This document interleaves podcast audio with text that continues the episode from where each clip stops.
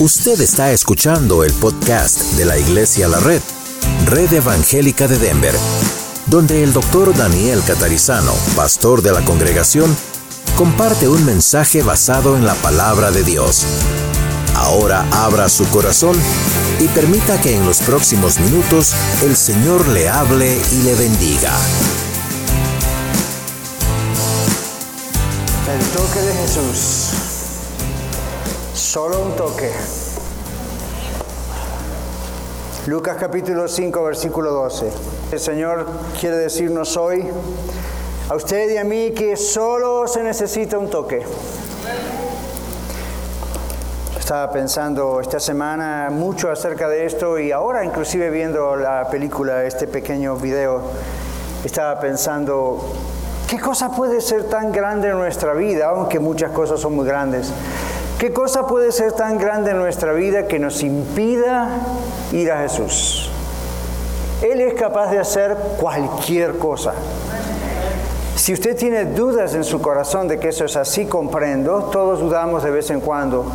Pero si usted tiene dudas realmente deep, deep ahí adentro, en su corazón profundamente, es porque todavía no conoce a Jesús.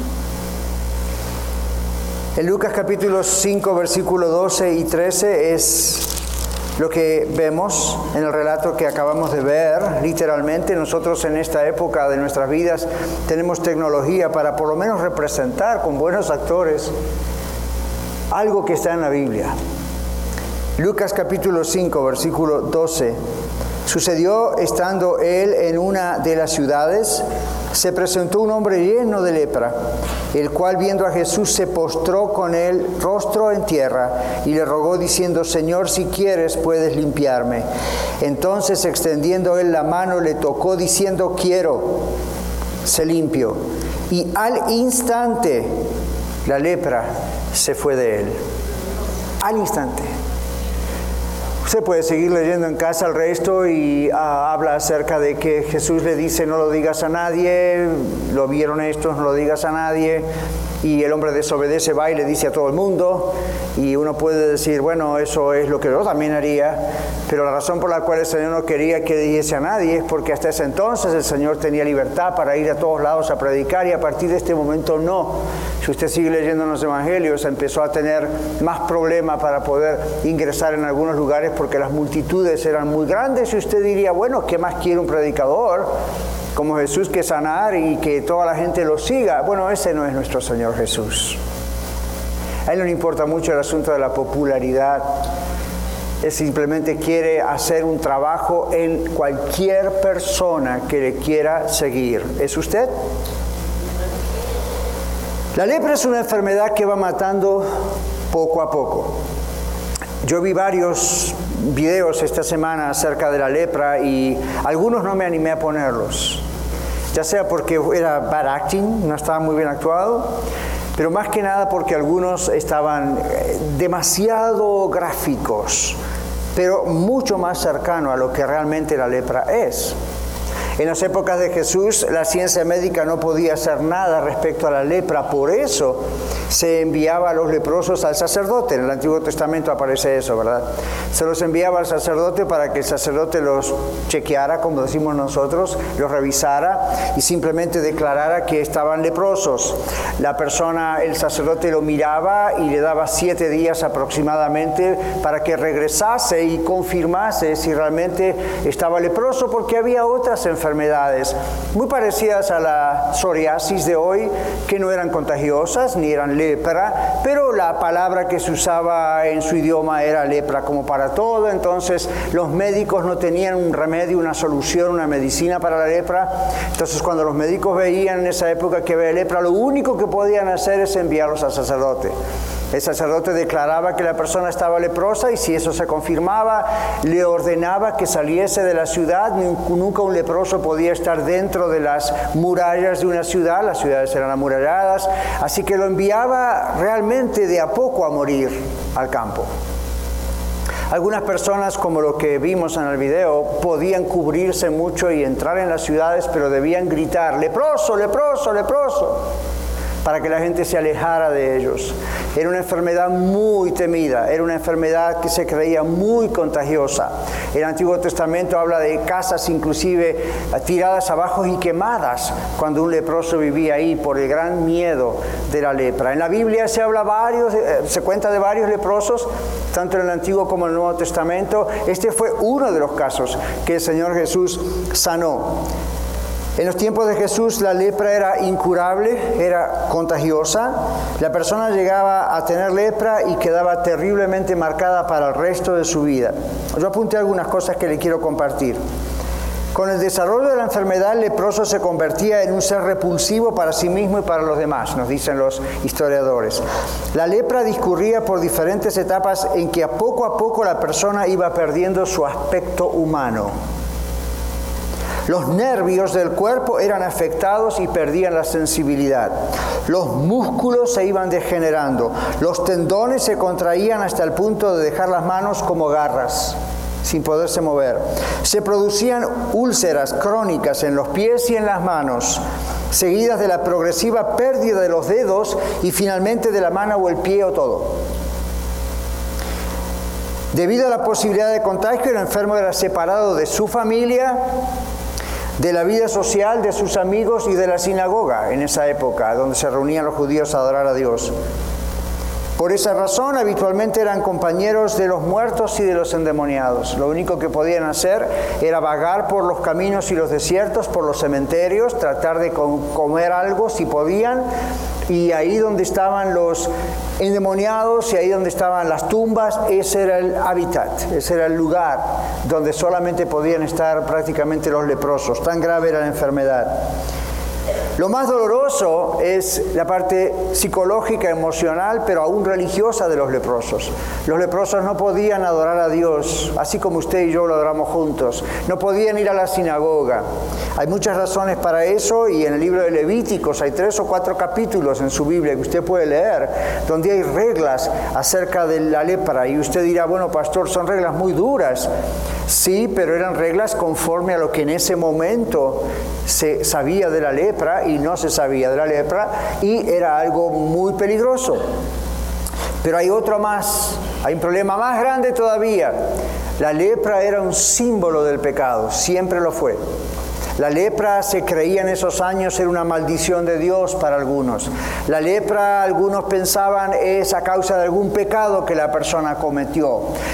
Eh, la distancia de la que voy a comparar es muy grande, pero la lepra más o menos tenía un estigma parecido a lo que en nuestros años 80 fue el HIV, fue el SIDA. Nadie quería acercarse a una persona con SIDA, nadie eh, la, protección era increíble. Yo me acuerdo haber ido al hospital a ver enfermos de SIDA y me cubrían que parecía un marciano. La idea no era por mí, la idea era por ellos. Cualquier pequeña infección podía matarlos. Bueno, la lepra era muchísimas veces peor que la idea de un sidósico. Así que tengamos un poquito esa idea de alguien separado completamente de su familia. ¿Se imagina? Este hombre amaba, este hombre no era quizás como la película esa que fue un agregado de su hija que viene a pedir la bendición. En realidad, esta gente vivía aislada completamente. Sus únicos amigos eran otros leprosos y no había ningún futuro para ninguno de ellos tampoco. Unido a esto estaba la terrible duda de los leprosos, ¿y qué tal si Dios mismo me estará rechazando? ¿Se imagina encima de verse morir de a poco y los dolores horribles físicos y mentales? Encima estar con ese problema de pensar, tal vez Dios mismo me rechace. Era algo que realmente hacía que muchas personas se suicidaran o que muchas personas consideraran la posibilidad de un suicidio. Ellos no veían ninguna luz en el camino para todo esto. Se trataba de una enfermedad incurable, era una enfermedad por etapas, no tenía nada que se pudiera hacer para calmar nada. Así que prácticamente la sociedad y el leproso se consideraban una expresión que usted y yo hemos escuchado, un muerto en vida. ¿Ha escuchado esa expresión? Esa expresión viene del lado de los leprosos. Un muerto en vida. Una persona que simplemente anda por allí y respira porque todavía respira y su corazón late, pero en realidad está muerto. Así que no tenía derechos, no tenía muchas veces comida, era, era, era como cualquier perrito que anduviera por ahí a ver cómo se arreglaba. Esa era la condición de un leproso en la época de Jesús. Le tengo que describir todo esto porque esto nos ayuda a comprender ¿Cómo es posible que este hombre se acercó al Señor? Y lo que es más grave todavía, ¿cómo es posible que el Señor tocó a esta persona? Eso estaba estrictamente prohibido por la ley. Se entendía que un leproso era un muerto en vida. Si usted mira Números capítulo 12, 12 en la Biblia, en Números 12, 12, el sacerdote Aarón expresó con mucha exactitud lo que sucedía cuando él intercedió por su hermana María. María era leprosa. Y dice en números 12, 12, Aarón, como un cadáver cuya carne está medio destruida. Una exacta descripción de lo que significaba la lepra. Como le dije antes, el leproso, y usted lo sabe, tenía que ir gritando por las calles, a veces con algún instrumento para que desde lejos se escuchara como una especie de campanilla, otras veces su voz. El problema de su voz es que las cuerdas vocales y los músculos del cuello se iban deteriorando y el leproso casi ya no podía hablar. Su voz era, eso es básicamente el sonido de un leproso. Y así todo encima de su grave dolor tenía que hacer fuerza para gritar que estaba leproso. Imagínense. ¿Usted se imaginaría ir por las calles gritando la enfermedad que a lo mejor usted tiene? Especialmente es una enfermedad que a la gente le da asco. ¿Usted se imagina si usted tuviera que yo gritar por la calle eh, hablando acerca de ese tipo de cosas? Así que el leproso no solamente tenía un problema físico, tenía un problema de angustia mental, tenía un problema psicológico, tenía un problema emocional y tenía un problema espiritual. A mí todo él era un problema. ¿Qué podía hacer? Nada, absolutamente nada. Todas las leyes que existían, religiosas y no religiosas, simplemente eran para protección de los demás, no para él o para ella. Bueno, como le digo, la lepra en la Biblia es una imagen, una analogía, un ejemplo del pecado. El pecado tiene consecuencias, y escuche esto, igual que la lepra, el pecado tiene consecuencias que no pueden ser sanados por el esfuerzo humano. Por eso la Biblia dice que la salvación no es por obras. No hay nada que usted puede hacer por su pecado, nada. Usted dice, bueno, ¿qué tal lo que en consejería se llama la modificación de la conducta? Behavior modification. Lo mismo que se hace a veces en algunos lugares, iglesias, religiosos, etc. La idea es, tiene que cambiar, tiene que cambiar, no se porte mal, no se porte mal. Pero lo que no vemos es que ese portarse mal es una demostración de lo que anda mal adentro. Ese portarse mal es como las llagas del leproso. El problema no está en la llaga, el problema está en lo que produce la llaga. Así es el pecado. Luego, como la lepra, el pecado es contagioso. Es muy, muy fácil contagiar a otros en un círculo de pecado que no se resuelve. Ningún esfuerzo humano puede producirlo, las terapias no pueden producirlo, la religión no puede producir un cambio, una transformación de su corazón ni del mío. Nada se puede hacer, solamente la sangre de Cristo nos limpia de todo pecado. Créalo o no, es su problema, con todo respeto, pero la Biblia dice, la sangre de Cristo su Hijo nos limpia de todo pecado. Y es interesante cuando el Señor se enfrenta con este hombre y el leproso se acerca al Señor Jesús. ¿Qué es lo que le dice el leproso? Señor, si quieres puedes limpiarme. ¿Se dio cuenta? En ningún momento le dice, si quieres puedes sanarme. Porque en, ese momento la lepra se consideraba como una inmundicia espiritual manifestada físicamente en una enfermedad. Y el leproso se acerca al Señor Jesús y le dice, si quieres puedes limpiarme. Pero aquí hay unos aspectos interesantes para ver la aplicación espiritual de todo esto. Lo que hace el leproso de acercarse a Jesús es un verdadero atrevimiento. Es más, estaba en contra de la ley. Como dijimos antes, los leprosos tienen que estar donde? Fuera. No podían estar ahí adentro. Este hombre se acerca a Jesús. Imagínense la escena en la película que vimos, fue muy bueno el productor y el escritor, porque lo que literalmente ocurría es que él tenía que llegar hasta ese lugar gritando, o sea, interrumpiendo todo. Inmediatamente toda la gente se abría un paso y se alejaba, ¿sí? Para que ese leproso hiciera algo que era ilegal, acercarse. Lo otro ilegal era acercarse a un rabino, a un rabbi, a un maestro como era el Señor Jesús. Eso también era ilegal. Los leprosos, dice la historia, estaban acostumbrados a que cuando los religiosos, los rabinos de la época, los fariseos, etcétera, de la época, los veían llegar, ellos mismos les tiraban piedras para que se fuesen.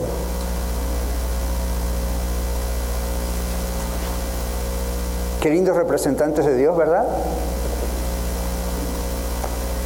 De pronto él ve que la actitud de Jesús es tranquila. Y poco a poco el rabino, el perdón, el leproso se va acercando al Señor Jesús. En Mateo y en Marcos usted puede leer la misma historia, es la misma historia, simplemente con detalles aquí y allá. Y en Marcos dice que el hombre se tiró al suelo, cayó de rodillas, son expresiones.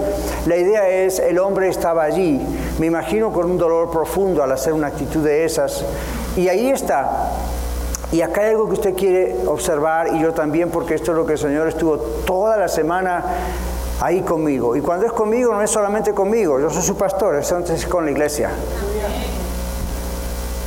Este hombre llegó hasta ahí y eso fue un atrevimiento. Recuerde, era ilegal lo que estaba haciendo, pero en su desesperación, él acude al Señor Jesús. Eso es lo que pasa con usted y conmigo.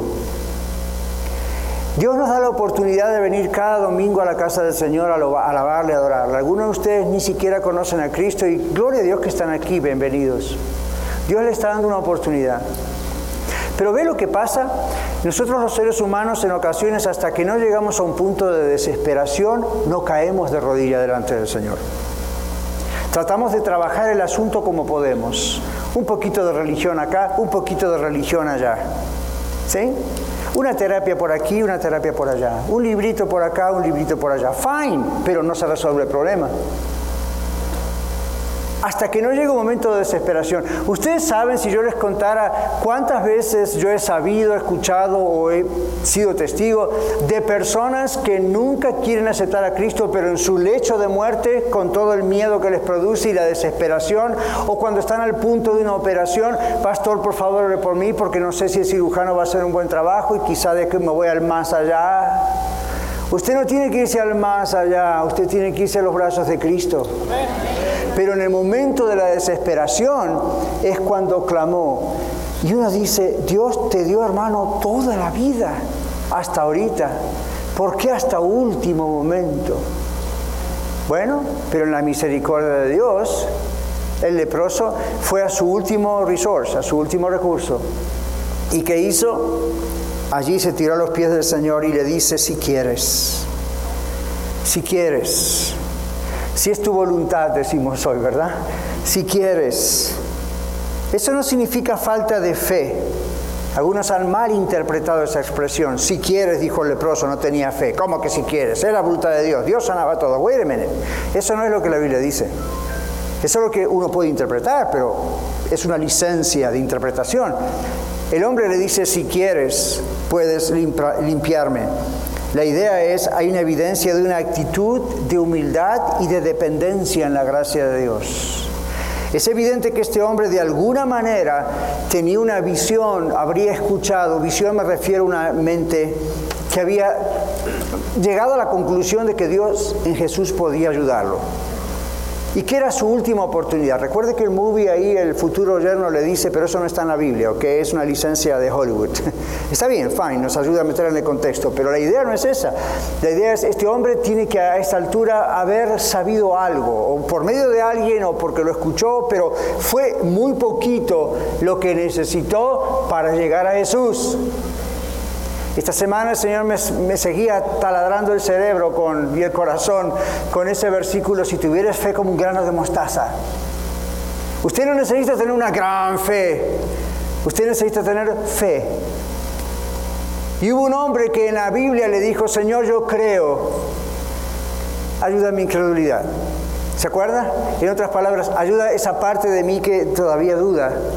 Y el Señor no lo reprendió, no le regañó, le dijo, fine, todo lo que yo necesito es ese poquito, ese poquito. Ese atrevimiento de decir, ahí voy. Aún ese atrevimiento. Los fariseos de la época podían escribir libros acerca de toda la parte religiosa de cómo se va a Dios. El leproso no tenía ni tiempo, ni, ni, fuerzas, ni entendimiento, ni comprensión para ir por todos los estratos religiosos. Simplemente dijo, hey, yo tengo esta gran necesidad, me estoy muriendo. Esta es mi última oportunidad, este es mi último recurso. Señor, si quieres, puedes limpiarme. ¿Y qué le dice el Señor? Quiero. Quiero. Se limpio. Y la Biblia dice, ¡pum! En ese mismo momento fue limpio. Quiero que preste atención a los milagros en la Biblia. Algunos milagros son a la distancia, otros milagros pasan después, whatever. Pero el 90% de las veces usted va a ver en las escrituras que la Biblia dice al instante, ¡pum! fue sanado. Es decir, no había duda de que era un milagro. No fue una declaración de fe a ver qué pasa en el futuro. En este caso es, esto es así. El Señor tiene poder para tocar su vida ahorita, en este momento, ahora. Y esa es la idea de todo este mensaje. Ahora. Cuando usted imagínese el cuadro, el leproso va allí, le dice, si quieres puedes limpiarme, y el Señor le dice, I think about it. Lo voy a pensar. ¿Qué solución le daba el leproso en su momento de desesperación? Nada. Ahora, en otras partes de la Biblia vemos que la ayuda del Señor indicó un proceso, pero en este caso es siempre la desesperación indica ahora necesito ayuda. Si usted se está ahogando en el océano y usted empieza a gritar por todos lados, imagínese que alguien que sabe nadar y le puede rescatar y le están pagando en la playa para ir a rescatarlo, tirarle un salvavidas, le diga, ah, ¿es cierto que te estás ahogando o es una ilusión óptica? En el momento de desesperación es, ahí voy. Y ese es nuestro Jesús. Usted de veras está desesperada, usted de veras está desesperado, de veras se da cuenta su posición de pecado delante de Dios y que los pecadores van al infierno. Eso es suficiente para decir, no, me entrego a ti, Señor. Así de fácil. No hay que batallar mucho con este asunto. Bueno, Jesús se acercó al leproso, otra cosa increíble. Como le dije antes, los rabinos de la época nunca se acercaban a un leproso. ¿Qué dije? Les tiraban piedras a veces para afuera, afuera, afuera. Acá no los queremos. Jesús no solamente permitió que el hombre se acercara a él, Jesús se acercó al leproso, dice la Biblia. O sea que el contacto fue más cercano. Y usted imagínese, mientras Jesús se acerca al leproso y el leproso está hincado delante de él, yo puedo escuchar a la gente. ¿Cómo puede ser? No puede ser, no puede ser. Espero que no lo toque. No, si lo toque se declara de impuro. Entonces no es de Dios. Entonces él no es Dios. Imagínese, como dicen por ahí, ¿verdad? La chusma. Es cierto, todo el mundo estaría ahí. No puede ser, no puede ser. Jesús se acerca a él y ¿qué hace Jesús? En otra ocasión Jesús sanó a los diez leprosos sin tocarlos. ¿Cuántos se acuerdan de eso? Vinieron diez leprosos, pidieron ayuda, Jesús a la distancia los sanó, solamente uno volvió a darle gracias y todos conocemos el resto de la historia. Así que Jesús no tenía que tocarlo. ¿Se acuerdan del siervo del centurión? El centurión viene y le dice, ven a casa. Y después dice, no, mira, no hay tiempo, solamente di la palabra y mi siervo sanará. Porque yo soy un hombre bajo autoridad, es decir, yo comprendo cómo trabaja la autoridad. Y un gentil, ni siquiera un judío, le dice, di la palabra, mi siervo sanará. ¿Y qué dijo Jesús? Ve a tu casa, tu siervo sanó. Llegó y los reporteros le dijeron, hey, tu hijo está sano. Y el hombre dice, ¿a qué hora fue? Hasta la hora. Y miró el celular y dijo, fue exactamente a la hora que yo fui. En esta ocasión Jesús tocó al leproso. Eso no se podía hacer. Jesús hizo algo ilegal bajo la religión de esa época. Jesús lo tocó. Jesús no tiene temor de meter sus manos en la suciedad de nuestro pecado. Hay personas que me dicen, pastor, yo quisiera entregarme a Cristo, pero si usted supiese lo que yo hice, si usted supiese qué sucio estoy, si usted supiese cómo es mi vida, soy un adúltero, soy un fornicario, soy un avaro, soy un drogadicto, soy un alcohólico, me siento esto, soy esto, soy un desastre. Dios no puede, no puede mirarme. Dios se encarga de su desastre. Dios es especialista en meter la mano donde nadie la quiere meter. extendió la mano y le tocó. Con una sola palabra Dios lo hubiese sanado. Con un pensamiento Dios lo hubiese sanado. Con solamente decirle sé limpio lo hubiese sanado y limpiado. Jesús lo tocó. Y toda la gente dijo, ¡Ah! ¿y ahora? ¿Y ahora qué pasó? El hombre fue sanado. Me imagino algunos otros mirando las manos de Jesús. A ver, a ver, ahora se contagió. No. Jesús es todopoderoso. Dios es todopoderoso. Su pecado y mi pecado nunca van a contaminar a Jesús. Él es el único que como un cirujano de hoy en día puede meter las manos.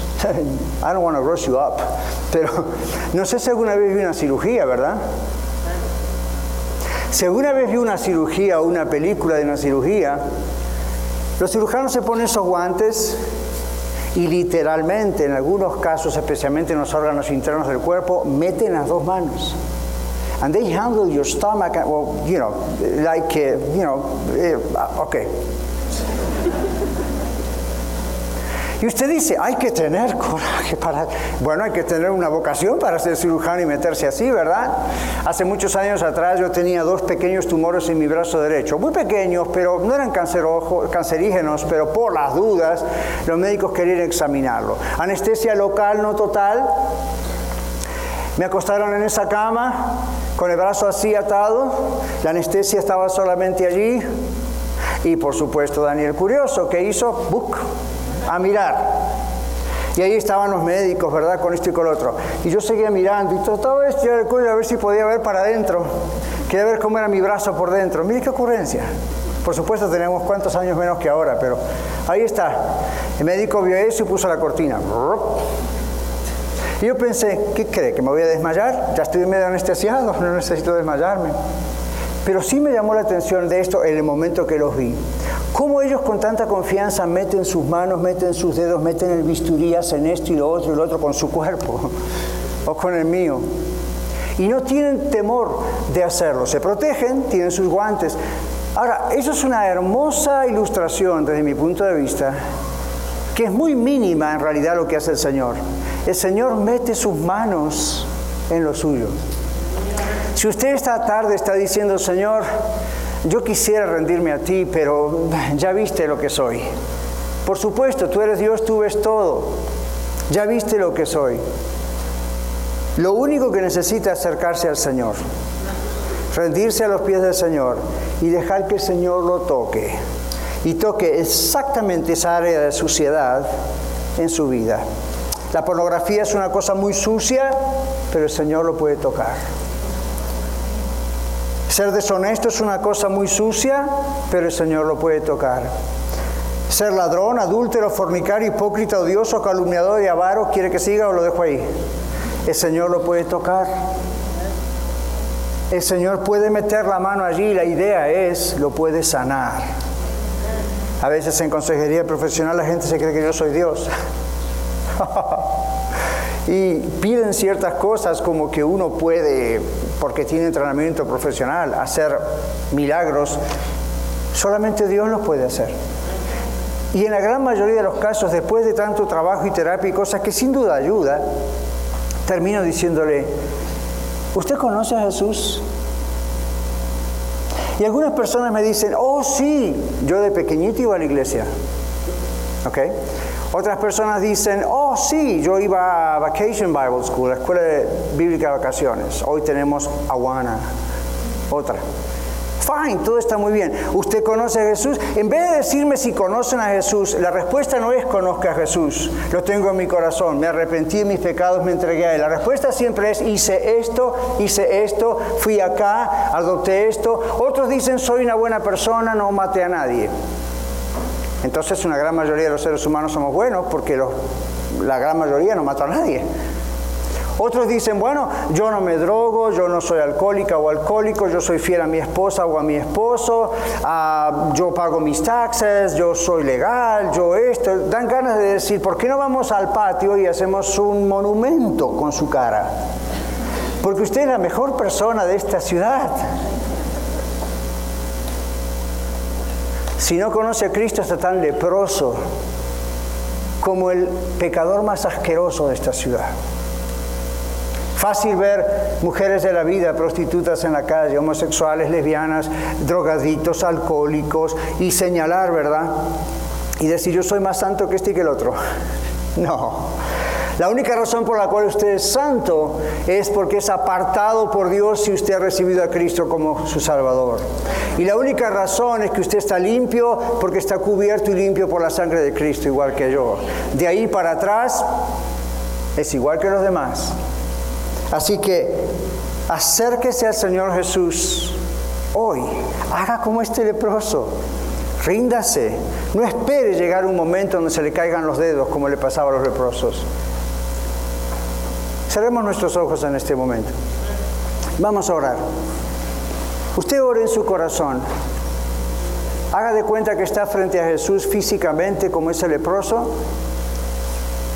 y ríndase a Él en su corazón.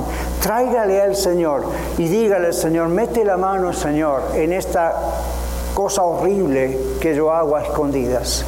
Mete la mano, Señor, en mi corazón no arrepentido. Mete la mano, Señor, en el rencor que le tengo a cierta persona. No puedo perdonarle, odio. Mete la mano, Señor, en la inmoralidad de mi vida de mis constantes malos pensamientos.